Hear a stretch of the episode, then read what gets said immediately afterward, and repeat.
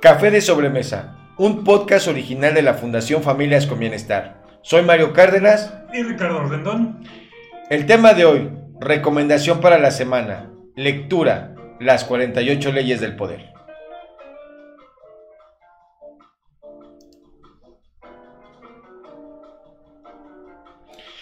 Como siempre, les damos el más sincero agradecimiento por escucharnos en este podcast original.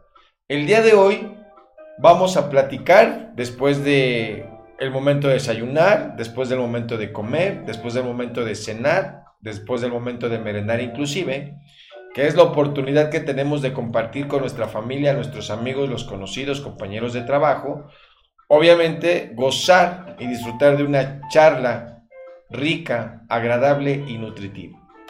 El día de hoy, después de esta sobremesa que hemos tenido, vamos a comentar prácticamente un libro, Las 48 leyes del poder. Oye Mario, eh, la verdad es que este, esto es muy interesante. Eh, estás hablando de las 48 leyes del poder y es un libro que me han recomendado mucho. De hecho, lo, lo compré.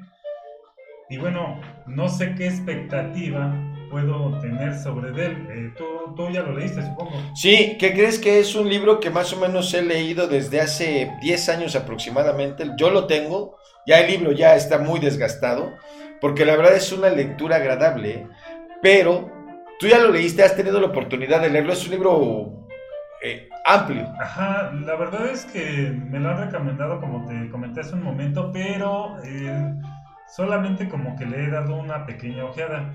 Eh, normalmente sé que tiene como leyes como de conducta para generar un interés o generar un poder sobre otras personas.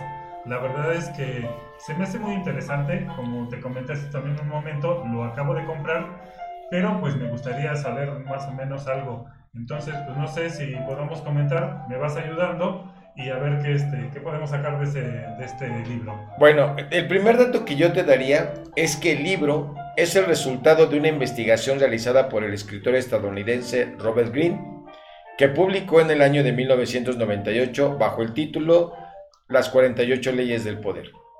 El libro fue un éxito comercial y ha sido traducido a 24 idiomas. Es muy popular entre políticos, empresarios y otras celebridades. Green concluye las 48 leyes después de analizar cómo se han dirigido reyes, políticos, estrategas, comerciantes o empresarios a lo largo de toda la historia universal, sentando las bases de las dinámicas del poder. La obra contiene temas de El príncipe de Nicolás Maquiavelo y ha sido comparado con el clásico de Sun Tzu, El arte de la guerra, pero repasa también figuras como las de Julio César, Napoleón, Leonardo da Vinci o Thomas Alva Edison, entre muchas otras. O sea que sí es un libro muy extenso, que tiene muchas variantes, eh, como me comentas, Maquiavelo, que también son, son obras muy interesantes de, de, épocas pasadas. Y bueno, realmente, ¿a ti te ha ayudado eh, pues este libro en tu vida personal? Sí, claro. Sí, es un libro que eh, independientemente del, del que te hable del poder, es un libro que te permite entender el proceso de socialización con las personas. Pero bueno, ¿qué tipo de, poder me estás hablando? ¿Es el poder económico, el poder social, el poder de, qué tipo? Bueno, lo que pasa es que lo primero que tendríamos que establecer para que es buscar el objetivo que tú pretendes con el libro, porque el libro te va a dar la respuesta, el libro te va a permitir precisamente hacer uso de determinados mecanismos sociales para que puedas encontrar una satisfacción en algunos ámbitos de tu vida. Entonces, bueno, yo creo que a lo mejor es un libro más o menos como psicológico también, se podría decir. Bueno, lo que pasa es que al fin y al cabo las, la parte de la psicología está relacionada con la conducta de las personas. Entonces, el libro se traduce mucho en la parte de cómo nosotros ejercemos el poder para alcanzar la satisfacción a nuestras necesidades. Entonces, yo creo que si, si te interesa un poquito, eh, te podría yo recomendar cuál sería el método, si hablamos de un método, yo te podría recomendar el método para que te intereses más en la lectura relacionada con las 48 leyes del poder. Porque además... O sea, por ejemplo, tú me estás diciendo que tiene una metodología de lectura. Sí. Que es como a lo mejor hablar de la Biblia o, un libro que también eh, creo que se llama Rayuela.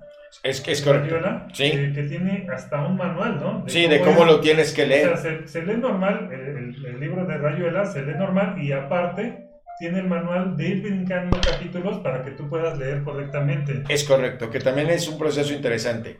Mira, yo creo que eh, lo primero que tendríamos que definir es el título, ¿no? Son las 48 leyes del poder. Ajá, atrapa, atrápame de- así para que diga, ay, sí lo voy a Quiero leer". alcanzar, bueno, lo primero que tendríamos que definir es el poder, ¿no? El poder, eh, si nosotros revisamos cualquier diccionario, vamos a encontrar que el poder se define como la facultad que tiene una persona para hacer algo. Ese es el poder, ¿no? Tú tienes una facultad desde el punto de vista intelectual, desde el punto de vista emocional, desde el punto de vista físico, tú puedes realizar conductas. De ahí el poder, ¿no? Es la facultad que tienes para realizar algo, ¿no? Desde el punto de vista personal, tú tienes un poder para leer un libro. Tienes la facultad de leer un libro, de entender los signos gráficos. Si tú tienes la facultad de hacer actividad física deportiva y vigorosa, dirían otros, ¿no? Para las cuestiones sexuales, pero tienes esa facultad que ejerces. Tú tomas la decisión, va va a la parte consciente, tú tomas la decisión para ejercer la facultad de tu cuerpo, la facultad de tu mente, la facultad de tus emociones y alcanzar un objetivo. Obviamente ese poder debe de conllevar una gran responsabilidad. Ay, es como en los juegos, ¿no? ¿Qué crees No, que es como en la, en la de película del Hombre Araña, ¿no? Todo gran poder representa una responsabilidad. Sí, es correcto. Porque esa es, la, mira, la primera concepción del poder que yo te daré es esa, ¿no? La personal. La facultad que tenemos cada uno de nosotros para poder realizar alguna actividad. Para realizar alguna actividad. Para realizar, no para poder, para realizar una actividad. Pero después, ya cuando vamos entendiendo el ejercicio del poder, eh, hay, eh, desde el punto de vista social o desde el punto de vista político, al poder se le identifica como la facultad que tiene una persona para incidir en la mente de los demás para que realicen conductas determinadas. Es decir, si el poder personal implica el que yo realice una conducta para hacer algo, mi conducta es la facultad que yo tengo de hacer algo, el poder social, ¿no? El poder social, dejamos un ladito la parte política, el poder social es esa capacidad, la facultad que yo tengo de influir en tu persona para que tú realices conductas determinadas. Sea buena, sea mala, sea para mi beneficio, beneficio de los demás, no O, hasta ¿no? mi propio beneficio. Claro. Entonces, ese es como el, el poder social. Ahora nos vamos al poder político. Y el poder político precisamente es la facultad que tiene esa persona en el ánimo de influir en la mente de otras personas para que realicen, hagan conductas determinadas, pero relacionadas precisamente con el desarrollo de la comunidad. O sea, que sea en beneficio de todos. Obviamente el dirigente, ¿no? El que les dice qué se debe de construir, el que les dice qué servicios son los que necesitamos, el que los organiza, el que los planea. O sea, toda la parte del poder representa la influencia para que los demás hagan lo que él es capaz de, de.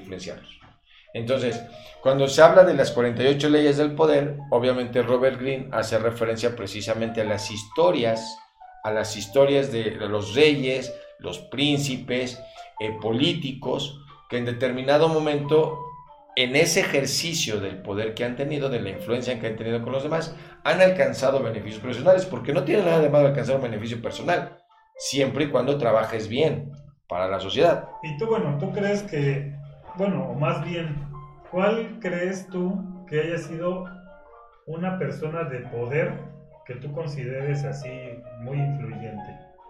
Hay varias. ¿Sabes cuál es el detalle? Hay muchas personas, pero ¿qué crees? Eh, es difícil, y, y lo, lo, explica también eh, el libro del príncipe, es difícil mantener todo el tiempo el poder. Por eso tú crees, a lo mejor, bueno, ya yéndonos un poco a la conspiración, que haya familias ejerciendo el poder sobre la gente sí. y que nosotros no lo sepamos. Sí. Sí, sí, sí, claro. Son las que toman decisiones en el mundo. Sí, claro que sí, sí las hay. Bueno, ¿y cómo se podría delimitar ese poder? ¿O tú crees que también ellos ejerzan el poder a través de algunas técnicas que haya, por ejemplo, en este libro? Bueno, de entrada este libro se hace obligatorio para todas las personas que van a tener interacciones y se van a relacionar.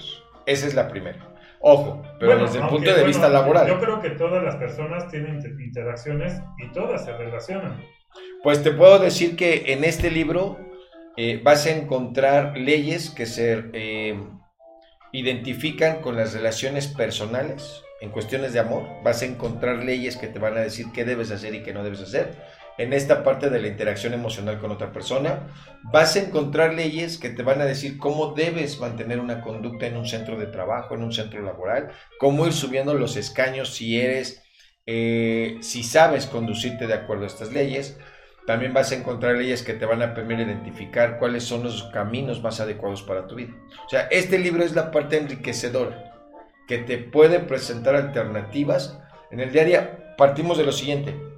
Tú decías algo, sí, convivimos con las personas, pero hasta para convivir con las personas hay un arte y la, el principal es el arte de la seducción. Sí, claro que hasta incluso hay eh, técnicas para conocer el lenguaje corporal, ¿no? Es Cómo se conduce, si una pierna la tiene hacia afuera, si una pierna la tiene hacia adentro. La mirada. Eh, la mirada, este, Normalmente si vemos hacia el lado derecho qué estamos pensando, si estamos mintiendo, si estamos evocando nuestros recuerdos, ¿no? Es correcto. Es, es mucho este, la parte corporal, como dicen, las palabras no reflejan lo que dice el cuerpo, ¿no? Es correcto, pero obviamente en ese sentido, yo te lo traduciría más en cuáles son las buenas conductas. Me voy a este lado. El título dice las 48 leyes del poder. Lo primero que tendríamos que identificar es qué es una ley, ¿no? Y una ley se entiende como una regla o una pauta de conducta. O sea, cuando dices, tengo una ley, yo tengo esta ley en mi vida, esa ley significa que tú haces tu conducta con base en ese enunciado, con base en ese principio. De ahí que se llaman las 48 leyes del poder. ¿Por qué? Porque son 48 normativas 48 reglas, 48 pautas de conducta que te dicen cuál es la conducta que tú tienes que realizar. O sea, desde ahí empezamos a analizar el libro. Imagínate, es un poco complicado el hecho de que, bueno, eh, tú tengas una conducta ya preestablecida de años, eh, que te ha generado incluso a través del tiempo y de, parientes lejanos, ¿no? ¿Cómo cambiar esta parte de, tu ser, de cambiar tu forma? De cómo conducirte con las personas para poder eh, entablar o para poder desarrollar el proceso que tiene este libro. Es correcto. O sea, es un trabajo no nada más, porque a veces, eh, normalmente cuando vamos a, un, este, a, un, a una conferencia, una plática, un taller de motivación, pues nosotros salimos tratando de comernos al mundo, ¿no? Pero a los dos, tres días se te olvida. Lo que pasa es que no hay una realimentación Exacto. y como consecuencia, bueno, son términos educativos, no hay una realimentación ni tampoco una retroalimentación. Entonces, bueno, tú recomiendas que probablemente no nada más lo leamos, sino que todos los días lo pongamos en práctica y a lo mejor hagamos una lista en nuestra pared en, nuestro, en nuestra sala, en donde lo veamos, y que constantemente nos estemos recordando, vamos a hacer esto, el paso número uno está, el paso número de la ley. Como hábitos, ¿no? Es como hábitos. Y bueno, poco a poco irlos cambiando a manera de que cuando veas el resultado ya se te haga innato, como el caminar, como el respirar, como el palpitar del corazón, ¿no? Es que también en este sentido es situacional. ¿Por qué es situacional? Porque va a depender del contexto, el lugar y con la gente con la que estés interactuando. Por eso las leyes son situacionales, porque va a depender mucho con las personas, los grupos sociales, con tu familia, con tus amigos, con tus compañeros de parranda, con tus compañeros de trabajo, con las relaciones que puedas tener sentimentales. O sea, depende mucho de la situación en la que te encuentres. Y bueno, también se me viene a la mente el hecho de que muchas personas pueden leer el libro y tratarlo, tratar de, de ponerlo en práctica y que les lo pongan bien. Pero ¿qué hacer? Si tú, por ejemplo, lees el libro y quieres aplicármela a mí, que yo también ya leí el libro. Eso te permite una mejor interacción social. ¿Por qué? Porque eso te permite prever. Mira, yo, yo te recomendaré lo siguiente. Primer punto. Obviamente ya entendemos lo que es el poder, porque luego empezamos a leer el libro, pero si no entiendes qué es el poder, entonces ya desde ahí... No, y aparte queremos ver resultados rápidos. Es correcto. ¿no? a la primera ya este, quiero manipular a mi novia, quiero manipular a mi amigo. No, no, no, esto no es etcétera, así. ¿no? no, esto no es así. No, aquí la, la parte importante es o sea, buscar... tú estás aplicando, perdón, tú estás aplicando ahorita esa metodología conmigo. No, jamás, no, no, jamás. No, no, no. Aquí lo primero, lo que, ¿qué es lo que recomendaríamos para leer el libro? Primero, comprar el libro. Bueno, también lo pueden descargar de internet. De las plataformas. Claro, de Amazon, de algunas plataformas que también se venden eh, digitales y que también lo pueden buscar en audiolibros. Que es correcto. Es una manera muy fácil y que se está dando muy en boga Mm. los audiolibros, ¿eh? Más en los traslados, ¿no? Que mucha gente los escucha en los traslados largos. Traslados largos, como comentas, que cuando vamos al trabajo tenemos un tiempecito, en lugar de estar este, chacoteando, eh, viendo el celular, pues podemos este, leer un libro, escuchar un libro, que es muy interesante. Hay muchas personas que lo leen muy bien y que, bueno... También lo pueden escuchar. Te cultivas, te cultivas. Ahí el, primer ejercicio que yo te recomendaría, bueno, es comprar el libro, adquirir el libro, el, el audiolibro, el segundo es leer algo relacionado con el concepto de poder, ¿no? Identificar qué es el poder como una facultad para realizar algo. Y el poder social o el poder político es la capacidad que nosotros tenemos para influenciar a otras personas para alcanzar un fin determinado, que puede ser en beneficio de ellos o puede ser en beneficio de nosotros. Y partiendo de ese supuesto, que en el momento en que ustedes tengan el libro, la primera ojeada eh, tengan la oportunidad cuando lean la primera ley, ¿no? Hay que leer la primera ley que es la, básica, la que le dice, nunca le haga sombra a su amo. Mi primera recomendación sería la siguiente, ¿no? Y casi casi como las fanfarrias. Uno, ¿cuál es la metodología con la que se aborda cada una de las leyes? En el primer punto, Robert Greene lo que hace es, nos dice, nos describe cuál es la ley, ¿no? Como en este caso, nunca le haga sombra a su amo, esa es la ley, ¿no? Ese es el primer punto que nosotros tenemos que identificar. El segundo punto es que Robert Greene lo que hace es que te da el criterio para seguir la regla. O sea, una cosa es la regla, el enunciado, y el otro es cómo tu conducta va a llevar a que realices esa regla. Entonces, es el criterio de aplicación. Eh, ¿Quieres que hagamos un ejercicio? Vamos, vamos a hacerlo. Este, ¿Qué necesitamos?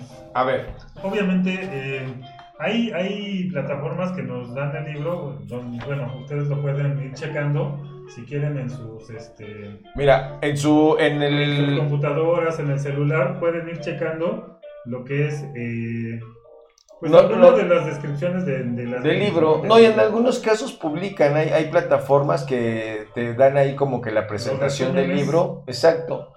Eh, la primera obviamente yo te diré lo siguiente no a ver vamos a identificar esto. Lo primero que te va a decir el autor es cuál es la regla, no la pauta de conducta que tú debes de seguir. Eh, el paso número dos es que Robert Greene te dice cuál es el criterio para seguir esa regla, ¿no? O sea, cuáles son las recomendaciones para seguir esa regla. En un tercer punto, en un tercer punto, te va a contar una historia, pero básicamente el paso es, te va a reflejar qué pasa cuando se transgrede la ley a ver, dame un ejemplo. Sí, te va a contar una historia eh, de qué sucedió, ¿no? El, hecho histórico que él identifica, donde se transgrede la regla y cuáles son las consecuencias. Entonces, te va a contar la historia cuando se transgrede la ley, te va a hacer una interpretación precisamente de esa historia y te va a decir cuáles fueron las consecuencias de transgredir la ley. Ese sería el paso número 3.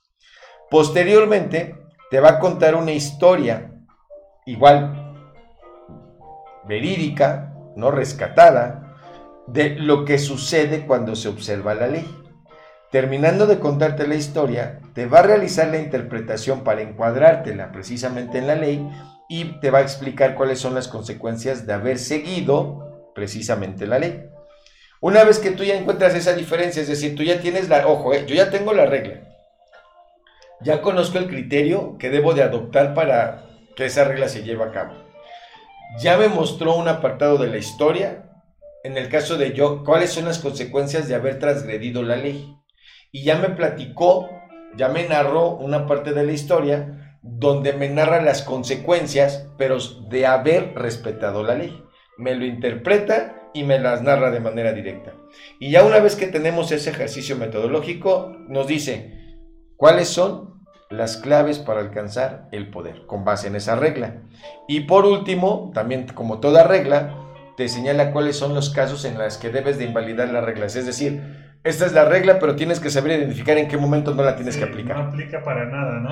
Y obviamente la, la parte que hace enriquecedor al libro, ¿no? Es esta identificación de las reglas, pero yo creo que aquí es el proceso histórico, ¿no? De la narrativa, de la historia, de fábulas y leyendas para nutrir el contenido del libro. Sí, bueno, es, es la parte interesante, ¿no? Que no nada más es una experiencia propia, sino que son experiencias que ya sucedieron, que tienen un contexto, que tienen un desenlace y que, bueno, puedes proyectar hacia tu vida, ¿no? Entonces, recuerda, son seis puntos. Uno, te va a decir la regla. Dos, te va a decir el criterio para alcanzar la regla. Tres, te va a señalar qué pasa si transgredes la ley. Cuatro, te va a decir qué pasa si tú sigues la ley. Cinco, te va a dar las claves para alcanzar el, el éxito. Y seis, te va a decir en qué casos tienes que invalidarla.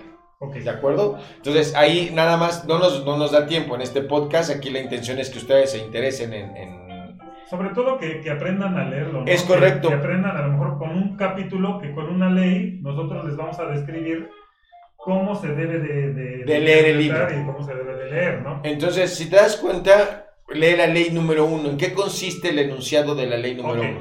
La ley número uno habla de nunca le haga sombra a su amo. Esa es la primera ley. Esa es como una premisa, ¿no? Y- ¿Y, por qué? Exactamente, y ahí, viene el criterio. Ahí viene el criterio, El si lo quieres leer. Dice, esfuércese siempre por lograr que quienes están jerárquicamente por encima de usted se sientan cómodos con su sensación de superioridad. No permita que sus deseos eh, de, com- comparecerlos o impresionarlos lo induzcan a hacer ostentación de sus talentos y de su capacidad, ya que ello podrá generar un efecto opuesto al deseado, es decir, inspirar temor e inseguridad en sus super- superiores. Hágalos aparecer siempre más brillantes de lo que en realidad son y accederá a la cumbre del poder. Es correcto. Entonces, el criterio, si te das cuenta, el criterio lo divide en dos apartados que son importantes. Esfuércese siempre por lograr que quienes estén jerárquicamente por encima de usted se sientan cómodos con su sensación de superioridad, ¿no? Y esto tiene que ver mucho, por ejemplo, con los centros laborales, ¿no? Cuando tú jerárquicamente dependes de una estructura, obviamente cada uno de nosotros tiene habilidades, tiene destrezas que ha ido desarrollando a través de la vida, pero hay una persona que es el jefe, hay una persona que tiene sus propios méritos para estar en ese lugar. Cualquiera que sean estos, ¿no? Porque ellos pueden mandar y ellos, si, ustedes y tú eh, te, te ves muy superior, pues obviamente va, va a tender a que te despidan, a que te releguen, para que él no sea opacado, ¿no? Y Y por, viceversa. por eso mismo lo dice aquí, ¿no? Y viceversa. La intención es que el trabajo que tú hagas le permita a la persona sobresalir. Claro, así te va a tener a su lado, porque vas a ser indispensable hacia él. ¿Qué dice la parte final? Y accederás a la cumbre del poder. Sí, de la mano. Y al final también, él podrá dejarte su, pues, su lugar en determinado momento que él se tenga que retirar, pues tú vas a ser el siguiente, porque número uno, tienes las mismas habilidades, desarrollaste los mismos eh, mecanismos de- para sobresalir. Y obviamente, pues eso te va a generar eh, la autoconfianza y la confianza de él hacia ti, ¿no? Es correcto. Entonces, ahí en ese apartado, si te das cuenta en el criterio, te dice, a ver, tienes que hacer esto para que no se sienta amenazado. Pero también tienes que hacer esto para que tú puedas acceder a esa cumbre del poder. Entonces, ob- obviamente no vamos a leer to- todo el, comentario, pero por ejemplo, en esta ley, en la transgresión de la ley, prácticamente te platica ¿no? la, la historia de Nicolás Fouquet, el ministro de Finanzas de Luis XV durante los primeros años del reinado de este. Fouquet, perdón, Fouquet, eh, fue uno, fue un político demasiado inteligente en la época más difícil que pudo haber este, vivido en estricto sentido al lado de Luis XIV, ¿no? Y bajo ese contexto, pues bueno, te va narrando la historia, ¿no? Que está rescatada y obviamente te dice qué pasa, ¿no? Si tú transgredes esta ley. O sea, si tú quieres verte mejor que tu amo, mejor, me- ver que este, mejor que tu jefe, pues obviamente ya sabes que la consecuencia directa va a ser despedirte. Pues sí, a veces hasta incluso en algunas series, películas o algunos eh, hechos de la vida real como Sherlock Holmes, que, que es un ser muy inteligente, que por ejemplo eh, eh, su segundo, que es este, Watson, a veces tiene más perspicacia que el mismo Sherlock Holmes, ¿no? Pero no por eso, eh, pues Sherlock Holmes es, perdón, este... Watson. Watson es mejor que él, ¿no? Yo creo que ahí, de alguna manera, ellos hacen una pareja interesante, pero yo creo que aquí va más relacionada con el ambiente laboral. Cuando hace referencia a la transgresión de la ley, prácticamente aquí hace referencia que el secretario del Tesoro, ¿no? en relación con Luis XIV, eh, quería impresionar al rey. Y sí lo impresionó. Lo impresionó básicamente haciéndole referencia a que él gozaba también de los mismos privilegios que tenía el rey en su momento. Eso no puede ser. Y era su secretario de finanzas. Entonces, transgredió la ley ¿no? En este sentido, no le puedes hacer sombra a Tomo, es decir, tú no puedes dar una mejor fiesta que tu jefe. O no puedes vestir mejor, o no puedes lucir mejor.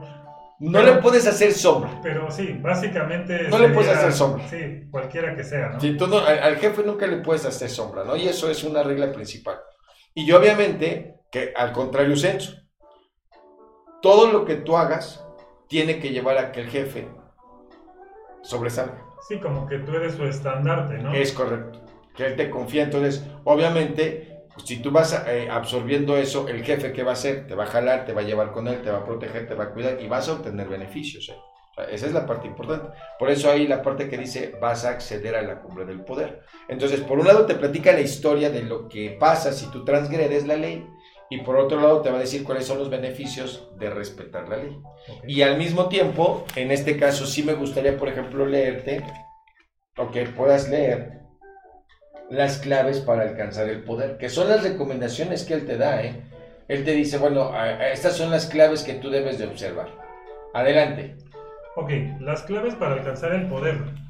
Todos tenemos inseguridades cuando uno se presenta ante el mundo y, muestra sus talentos, naturalmente genera en los demás todo tipo de resentimientos, envidia y otras manifestaciones de inseguridad. Esto es algo que hay que tener en cuenta. Uno no puede pasar la vida preocupándose por los mezquinos sentimientos de los demás. Sin embargo, con sus superiores deberá encarar la situación de manera diferente.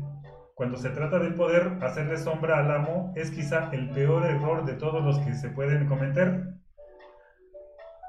No se engañe pensando que la vida ha cambiado mucho desde los días de Luis XIV eh, o de los Médicis. Quienes logran posicionarse de poder en la vida son como las reinas y reyes que quieren sentirse seguros y superar a quienes los rodean en inteligencia, simpatía, ingenio y encanto. Creer que al hacer gala de sus dones y talentos usted va a ganar el afecto de su amo es un error fatal. Aunque muy común, su superior podría simular aprecio, pero en la primera oportunidad que se le presente lo reemplazará con alguien menos inteligente, menos atractivo y menos amenazador, como Luis XIV reemplazó al brillante Fouquet con el mediocre y maleable Colbert. Y, al igual que Luis XIV, no admitirá, no admitirá la verdad, sino que encontrará alguna excusa para librarse de su presencia.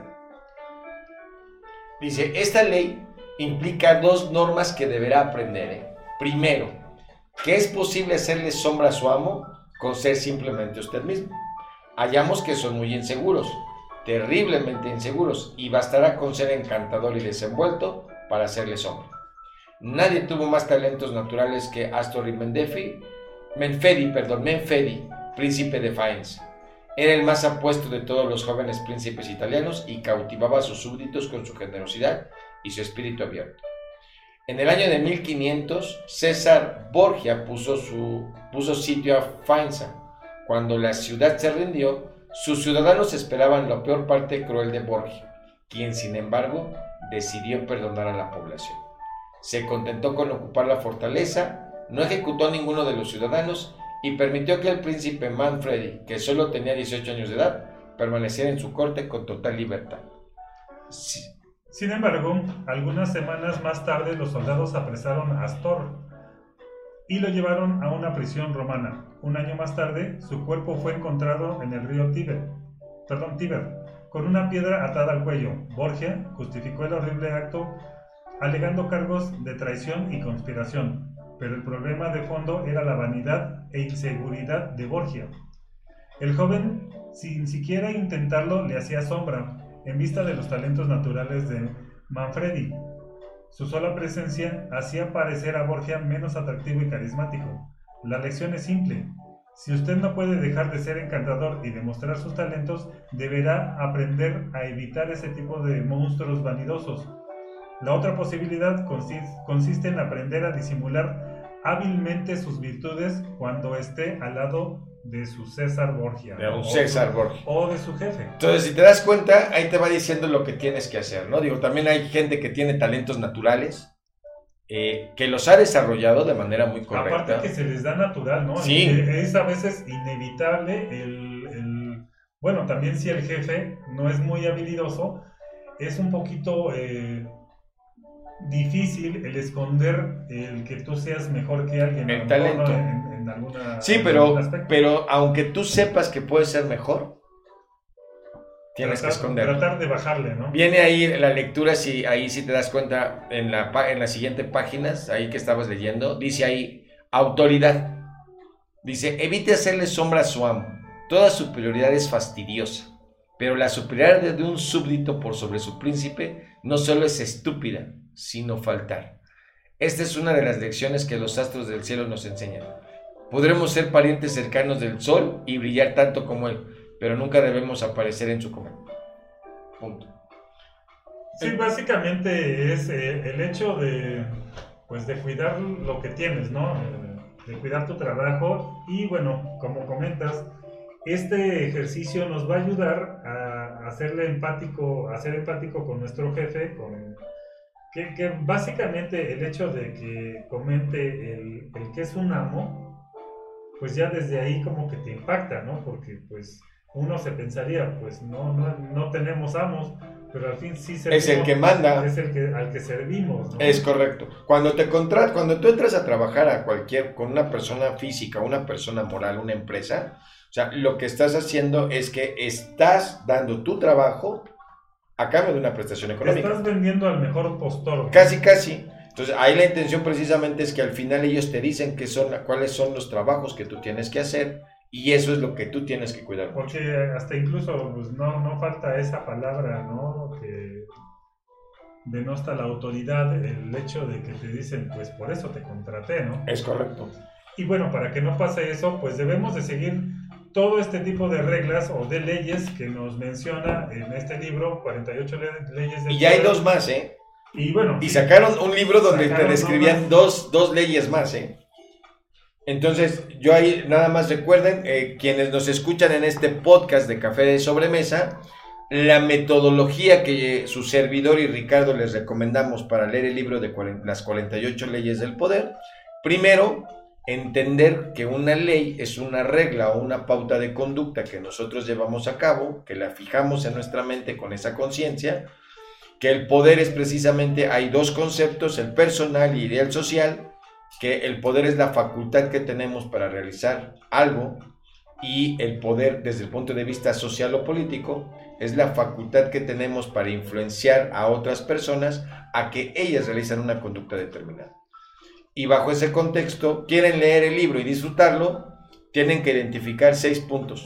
Uno, ¿cuál es la regla? Dos, ¿cuáles son los criterios para seguir la regla?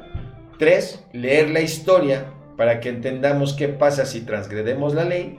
Cuatro, leer la historia para saber qué pasa si nosotros respetamos la ley. Cinco, la parte toral del libro, cuáles son las claves para alcanzar el poder. Seis, también saber cuáles son las causas para invalidar la ley. Y lo más importante de todo, disfrutar los pasajes históricos, las historias, las leyendas y las fábulas que este Robert Greene nos hace favor de enunciar en su libro. y bueno, Mario, este, me gustaría saber cuál es tu ley favorita, cuál es la que más aplicas. ¿Qué crees? Me gustan todas, pero básicamente la ley número 11. ¿no? Y, no quiero eh, ser pedante, pero la ley número 11 dice, haga que la gente dependa de usted. Bueno, sí, es una ley muy interesante. Eh, pues realmente todos quisiéramos, ¿no? Que ser indispensables, pues ya sea para una empresa, para la pareja, para la familia, que realmente, eh, pues sí, seamos un estandarte y seamos eh, la parte que, no se puede dejar, ¿no? No, pero además hay que comentar algo, ¿eh? La intención de estas leyes son, eh, no es el término correcto, lo pongo como ejemplo, son abridores sociales que nos permiten relacionarnos con las personas. Y el que te permitas relacionarte con las personas, obviamente son accesos al poder, porque de alguna manera te ves beneficiado con su amistad, te ves beneficiado con su gratitud, te ves beneficiado con las conductas que puedan llevar a cabo. Eh, las 48 leyes de poder no pueden ser leídas, no pueden ser vistas con términos, eh, es muy, eh, muy común el término maquiavélico, ¿no? De, bueno, muy preciso, pero la intención es que el libro te ayuda a que te desenvuelvas de manera correcta en la sociedad. Sí, es como eh, no utilizar este libro para cosas... Malas porque no te van a salir. Sí, no, y aunque salgan, pues no sería ético, ¿no? Es correcto, no, no va con los principios y valores en nuestra formación humana. Pues bueno, Mario, muchas gracias por recomendarme este eh, genial libro. La verdad es que sí me interesó. La verdad es que sí está Ya lo quiero leer el día de hoy. Quiero leerlo, no. Está muy, está, está amplio, pero sí se ve muy interesante. Eh, recuerden que los pueden encontrar todos los libros en, en algunas plataformas como Amazon, como EPUB y también eh, algunos audiolibros, este, libros digitales pero aunque algunas personas eh, prefieren el libro físico, el olor a papel. Al papel. Y la imaginación. Las notas, ¿no? La, los post-it, las notas, el subrayar el libro, es, es, fenomenal.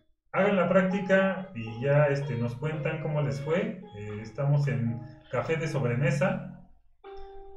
En las plataformas y en, en las redes, en las principales plataformas. Recuerden, Café de Sobremesa es un podcast original de la Fundación Familias con Bienestar. Soy Mario Cárdenas. Y Ricardo Rendón. Que pasen excelente día y nos vemos en el próximo Café de Sobremesa. ¿Sí te gustó?